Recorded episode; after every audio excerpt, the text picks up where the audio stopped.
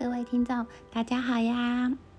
每天早上起床照的镜子、戴眼镜的镜片、手机的荧幕、阳光洒落进房间的窗户，通通都会使用到玻璃。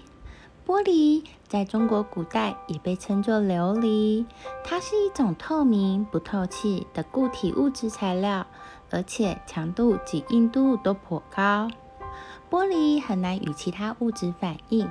所以呢，在我们的日常生活中，玻璃制品的用途十分广泛。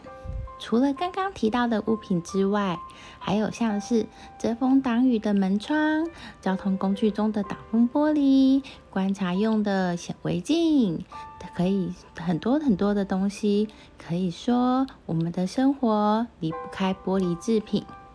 那么，最早的玻璃是如何出现的呢？今天花花姐姐就要来说说玻璃的发明故事。玻璃的历史非常早，有人相信从石器时代起就已经开始使用了天然的火山玻璃，距今约五六千年。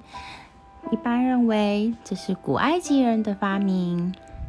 追追根起起源呢，可能是在制陶中，从无意中到有意中的将天然碱与石英砂混合后焙烧，得到原始的粗制玻璃。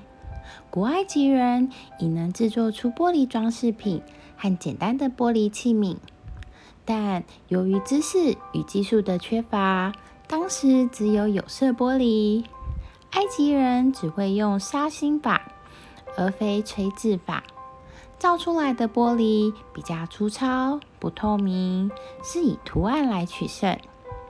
西元前两百年，巴比伦人发明了玻璃锤子管制玻璃法，接着这个方法传入了罗马。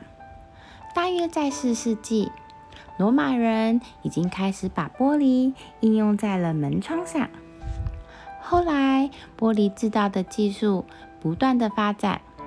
十一世纪时，德国发明出了制造平面玻璃的技术。他们先是把玻璃吹成球状，然后造成圆筒形，在玻璃仍然很热的时候把它切开与摊平。这种技术后来在十三世纪的威尼斯得到了进一步的改良。十二世纪的时候呢，世界上出现了商品玻璃，并开始成为工业材料。而在十世纪的时候，意大利的威尼斯成了很多欧洲的玻璃制造中心，很多用玻璃做成的餐具、器皿等都是由威尼斯制造的。十七世纪下半期，意大利玻璃制造商。通过在石英砂溶液中加入一定比例的铅，由此发明了人工水晶，又称为水晶玻璃。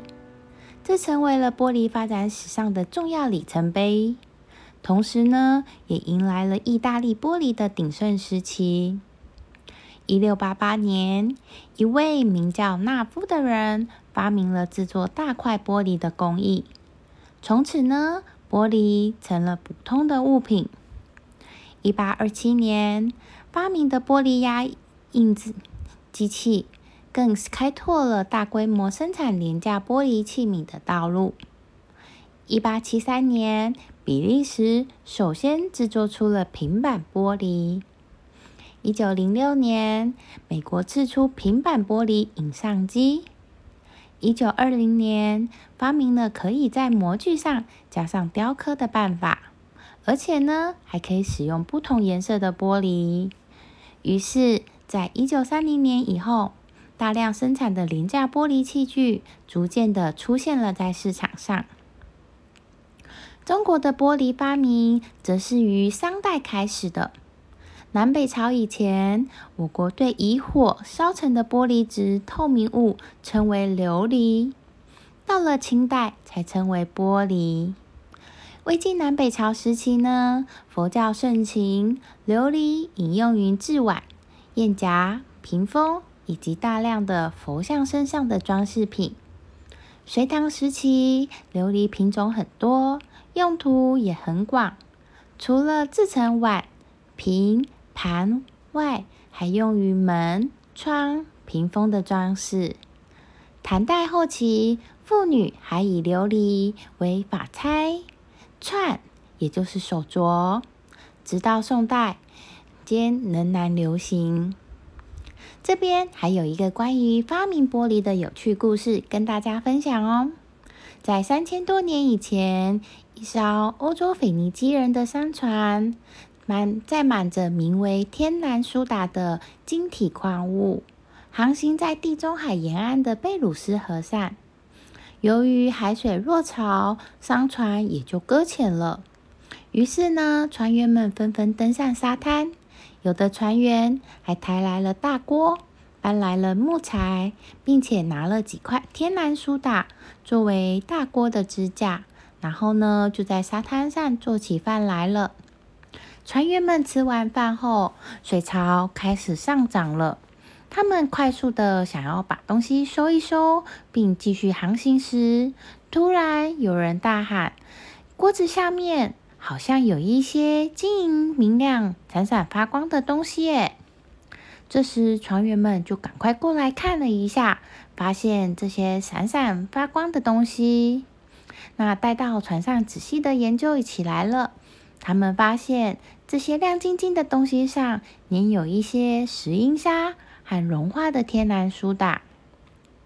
原来这些闪闪发光的东西是他们做饭时用来放在锅子下面支持着支架锅子的天然苏打。